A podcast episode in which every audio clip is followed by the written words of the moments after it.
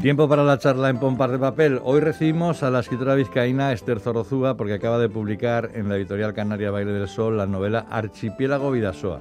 Zorozúa, filóloga, doctora en literatura, profesora y colaboradora en periódicos y revistas, vuelve a la novela cuatro años después de publicar Vida secreta del ornitorrinco. Antes la autora había publicado otros libros, La casa de la galea, Bilbao ciudad abierta, Contraluz, Fuga para un pianista. En Archipiélago Vidasoa nos habla de la generación millennial, esos hombres y mujeres que se mueven en la treintena y que no han tenido ni estabilidad laboral ni estabilidad emocional, como se cuenta en la novela. La protagonista es Ariana, una fotógrafa freelance que va deambulando entre amor y amor y trabajo y trabajo que tiene una relación pésima con una familia que vive a caballo entre España y Francia y que son como islas en un archipiélago, cercanas y a la vez distantes, incapaces de comunicarse entre sí. Hola, Esther Zarrozúa, bienvenida a Radio Euskadi. Hola, Quique, bien hallado. Un, un, placer volver a saludarte. Lo mismo digo una vez más, sí. Oye, bonito título, ¿cómo surge el título? Bueno, pues eh, surge de esa situación personal de la protagonista y de su entorno de ese sentirse isla, pero también junto con otras islas y bueno, pues de, los conocimientos básicos que tenemos de geografía, ¿no? Conjunto de islas archipiélago, el, Vidasoa, entre esa frontera hoy en día más simbólica que real. Sí, pero que hace de gente por donde se mueven los protagonistas. Eso es, sí, sí, sí, Me gusta cómo lo cuentas, hay un momento en el libro que lo dices, dices, el mundo avanza empujado por la inercia de su vértigo, todos somos islas de un inmenso, un inmenso archipiélago que gira frenético sin conciencia de su origen ni de su destino. Sí, así es. ¿Cómo cambian los tiempos? Eh? Antes cuando todo parecía que, tenía un, que, estábamos en un carril y que no nos íbamos a salir de, ese carril nunca. O igual podíamos coger un caminito para un lado y volver otra vez al carril principal. Ahora ese carril principal no se vislumbra tan fácilmente. Que va, que va. Antes las rutas eran más seguras, ahora mm. todo se diluye y no hay no sé, en la era de la tecnología, cuanto más GPS tenemos, yo creo que más difícil nos resulta llegar a nuestro destino. Pero esto de la generación millennial no ha pasado siempre, o es una característica especial de esta generación. Bueno, eh, generaciones perdidas ha habido, la más famosa yo creo que es la de entreguerras mundiales. Eh, y seguramente habrá habido otras de las que igual ni siquiera tenemos constancia. pero bueno, aquí entre nosotros la generación de, que sale de la guerra civil también, ¿no? Es una, sobre todo los perdedores también es una generación eh, perdida. También es otra generación perdida, sí, pero es que esta tiene unas características especiales y mm. es precisamente eso, que no sale de una guerra, que es una generación que ha nacido en una época de bonanza económica que más o menos cada uno en la medida de sus circunstancias familiares, pero pues ha tenido de todo, no le ha faltado de nada, eh, a la que se le ha dado un libro de instrucciones que le decía, pues haz esto, esto, esto y alcanzarás esto, porque había funcionado a la generación de sus padres, y sin embargo, con todo eso, pues no les ha funcionado y se, se, les ha ido todo el mundo al garete. Entonces, claro, no es lo mismo... Eh, no tener y seguir en la pobreza a cualquier nivel que haber tenido y haberlo perdido. A mí me parece mucho más frustrante la segunda situación que es la que está viviendo esta gente. Y además, claro, eh, produce una eh, indefinición sobre el futuro total. O sea, no, no, no, es algo solamente que tenga que ver con el mundo laboral, ¿no? Es, no, no, no, es, algo que, tiene que ver con su, con su estabilidad emocional. Mira, coloqué en la cabecera del libro una frase de Benedetti que, mm. es que me parece que, que, que, le va al pelo a todo lo que cuento. Sí, cuando creíamos que teníamos todas las respuestas, de pronto cambiaron todas las preguntas. Todas las preguntas, efectivamente, eso es, pero a todos los niveles. Entonces ha sido como un revolcón inmundo y ahí, ahí andan los pobres intentando salir. Que seguro que saldrán, como han salido otras veces, pero bueno, mientras tanto, pues, pues no lo están pasando bien. Bueno, hay, hay muchos actores en tu libro, pero hay una gran protagonista que es Ariana, eh, que no sé si tiene que ver algo con la Ariadna del mito griego, la, de, la, del hilo de Ariadna. La del hilo de Ariadna, que, guía Teseo en, el, en, el, laberinto del Minotauro. Eso es, qué mayor laberinto que el que tienen claro, claro, enfrente, sí, sí, es, simbólico. Pero es simbólico, pero es que ni siquiera tiene el hilo del laberinto. la pobre mujer, o sea, las Ariadnas de nuestros días lo tienen todavía mucho más complicado, sí, ¿no? cada vez más, sí. Oye, en la novela tejes una especie de ecosistema de padres y abuelos marcados por la guerra civil y de hijos y hermanos que no se entienden. Eh, ¿Es producto lo uno de lo otro o cómo, cómo va esto? Eh, no, no, no, no necesariamente. No, yo creo que es más producto de la situación personal de Ariana como, como personaje desubicado. Mm. Sí, no, no, no creo. yo por lo menos conscientemente no he intentado establecer ningún lazo entre una cosa y la otra. Eh, de todas formas, eh, como decíamos antes, Ariana sí que es una mujer sobre todo insatisfecha. O sea, no, no, solamente es una cuestión de, de la realidad millennial en la que vive, de, incertidumbre total en, cuanto a lo laboral y lo económico, sino que ella es una mujer profundamente insatisfecha. ¿Por qué es tan insatisfecha? Sí, bueno, pues porque de vez en cuando salen así, como ella misma lo dice en algún momento, perros verdes, ¿no? En la generación anterior salió su tía Chantal, que es un poco un, su, contrafigura, ¿no? Eso es, y, y, bueno, sin intentar desmontar demasiado, pero al final terminan juntas. Eh, juntas porque, porque pues eso, se atraen, ¿no? Tienen características comunes. Eh, no, o sea, no pretende ser tampoco eh, su carácter definitorio de toda la generación, pero sí que de vez en cuando surgen personajes que reúnen esas características. Y en este caso coincide tía y sobrina. Por cierto, que, que, en esa indefinición en la que se mueve, su mundo sentimental es un auténtico caos.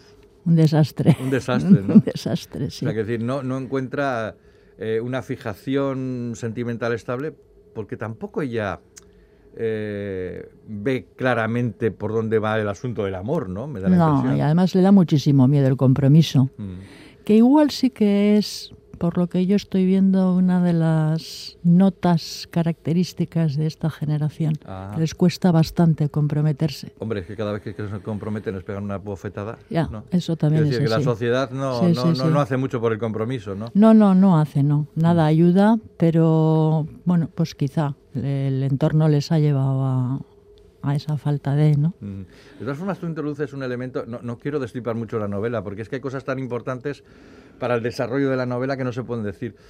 Pero tú pones a, Ariana en un compromiso con su hermana, ¿Mm?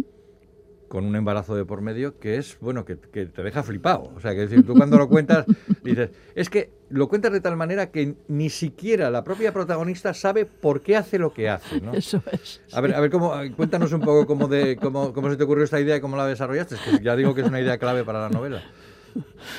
Bueno, a ver si es que claro, es que tendría que destripar bastante. por, eso digo que a veces, a veces hablar de, algunos hablar de algunos libros es fácil, pero cuando hay un elemento clave en una novela que no quieres destripar. Claro, es que cómo lo cuento sin destripar. Cómo lo, cuentas, ¿no? Pero eh, obligas a la protagonista a tomar un compromiso que en líneas generales no va con su carácter. No, no, que va, que va, al revés, al revés. Pero bueno, es también un poco eh, para trabajar esas contradicciones que puede tener todo personaje, ¿no? Porque mm. es que en realidad eh, desde su desde su forma de encarar la vida es lo último que se le ocurriría. Claro. Claro. O sea, que le da un pronto y hace lo que hace. Eso es, un pronto del que luego, evidentemente, está pronto. Claro, se está repitiendo durante toda la historia. toda la historia, sí. sí, sí, eh, y luego, eh, la novela es una especie de road movie, road novela en este caso, que tú mm, haces a los protagonistas, a la protagonista vagar entre eh, es diferentes localidades, entre Bilbao y París. Bilbao y París son los, los eh, puntos más extremos, de más extremos del viaje, sí. ese viaje. Sí, en tren. Eh, eso, eso, es, viaje, viaje en tren, que es un viaje, no, no podemos decir iniciático del todo, ¿no? Pero sí que de alguna manera le sirve a la protagonista para conocerse un poco más a sí misma. Va buscando, sí. Va buscando, ¿no? Y luego, en ese viaje, hay, hay, hay bastantes cosas sorprendentes, pero lo que pasa en Bres es tan raruno, tía, que yo me quedé un poco perplejo. Es más, tuve que volver a leerlo porque dije, esto forma parte de una pesadilla, es eh, una rareza y tal. A ver, ¿cómo se te ocurre eso? Porque, vamos, porque la novela tiene una línea y de repente tú introduces algo que en algunos momentos puede sonar hasta fantástico hasta que tiene una explicación, ¿no? Sí. Oye, tiene una, explicación científica, ¿eh? Sí, sí, sí. Está, está comprobado todo lo de la lo de la Antártida, lo, del agua, lo, del agua, lo, de los movimientos migratorios de las aves, está todo científicamente comprobado. Eso te lo has currado, vamos. Eso me lo he currado. Esa parte está muy bien documentada, mm. aunque parezca raro. Eh, y si te has fijado, el personaje de Soraluce está rescatado de otra novela, de A Contraluz. Ah, ahora que lo dices, no había caído. Es el Mefistófeles Es- de A Contraluz. efectivamente, Efectivamente, efectivamente. Entonces, hecho hay un pequeño juego, un guiño. Sí, hay- bueno, Entonces, claro. en ese sentido es un poco, pues, así como fantástico, ¿no? Está en el en el límite, cruzando límites. Mm, ese es el origen de, de- de esa parte de la novela. Bueno, pues sí. bien, bien, ya me, me- me- me lo aclaras. Otra cosa, un- una característica muy importante del, perso- del personaje, no de él, del protagonista, sino de muchos, la insensibilidad. Que parece que es una característica de estos tiempos líquidos que, que nos han tocado vivir. ¿eh? Bastante tengo con lo mío. ¿no? Hay, hay momentos en los que dices, pero ¿cómo puede ser tan insensible esta mujer? Mm. Que es un elemento de defensa Claro, del mundo. claro, claro, claro. Ella se siente tan vulnerable a Mm. todos los niveles que llega un momento en que se tiene que ir colocando escudos, Mm. que es lo que le pasa con, con su amiga la catalana, por Claro, ejemplo. Claro, claro. Que, que, Es- claro, cuando empiezan a surgir los lazos, dices, bueno, pues aquí hay una vía, no digo de escape, pero sí una vía para encontrarte, para encontrar una relación sólida. No. Aunque, aun- aunque luego, bueno, pues uno viva ca- cada uno en su mundo, ¿no? Pero no, es- eh, ya tiene miedo hasta eso, ¿no? Tiene A- miedo hasta eso, sí, es incapaz. Y además eh, no quiere eh, mostrarse vulnerable. Y entonces, para, para evitar esas situaciones es cuando se va colocando ahí parapetos, de alguna manera, y la, la manda a paseo. Sí, pero incluso esos sueños que tiene de independencia vistos en su, en su tía Chantal, Ajá. no es solo todo lo que reluce, porque luego cuando, Ah, no, claro. cuando, cuando nos enteramos bien de la historia de Chantal, vamos, no voy a decir que sea una perdedora de la, de la vida, pero hombre, no era... Sí. No, no consigue llegar a todo lo que quería eh, conseguir, ¿no? No, no, Se marcha no, de una no. familia que teóricamente la está constriñendo, que no la deja vivir Eso es. y, no encuentra esa vida que No, tampoco encuentra. No, en realidad es una historia un poco paralela a la de la sobrina.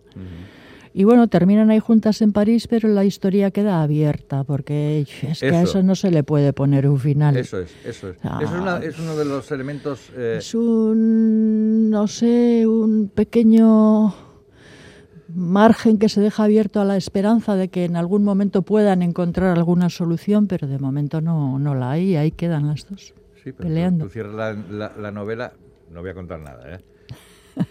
con unas conversaciones entre Sí. tía y sobrina que son, uf, te dejan con el, vamos, con el espíritu por los suelos, vamos. Eso me están diciendo algunos lectores, sí, que, jo, que no es el momento para leer este tipo de historia. No, pero claro, es que tal como cuentas la historia tampoco es que vas a poner una salida rosa, ¿no? No, no, no, no, Porque no le dicen- cuadra. Porque muchos lectores pensaban, lo que tiene que hacer Ariana es esto, Ya. jo. que todos nos imaginamos. Si tuviera yo la solución. O sea, pero también lo has, de- lo has querido dejar así. O sea, que Sí, lo he has- querido has dejar querido así. dejar que sea el lector el que Eso interprete es, lo que puede eso pasar. es, que ¿no? deje abierto, que quede abierto y que, bueno, pues, hombre, que de, de esto también se saldrá, Mm. pero hay que, hay que pico pala. Sí, las soluciones no son fáciles. Hablas mucho del machismo en la, no- en la novela también, que pretende hacer depender a las mujeres de los hombres, ese machismo. Esa es la clave de la sociedad patriarcal, ¿no? Bueno, eso es lo que estamos viendo por todas las esquinitas, sí.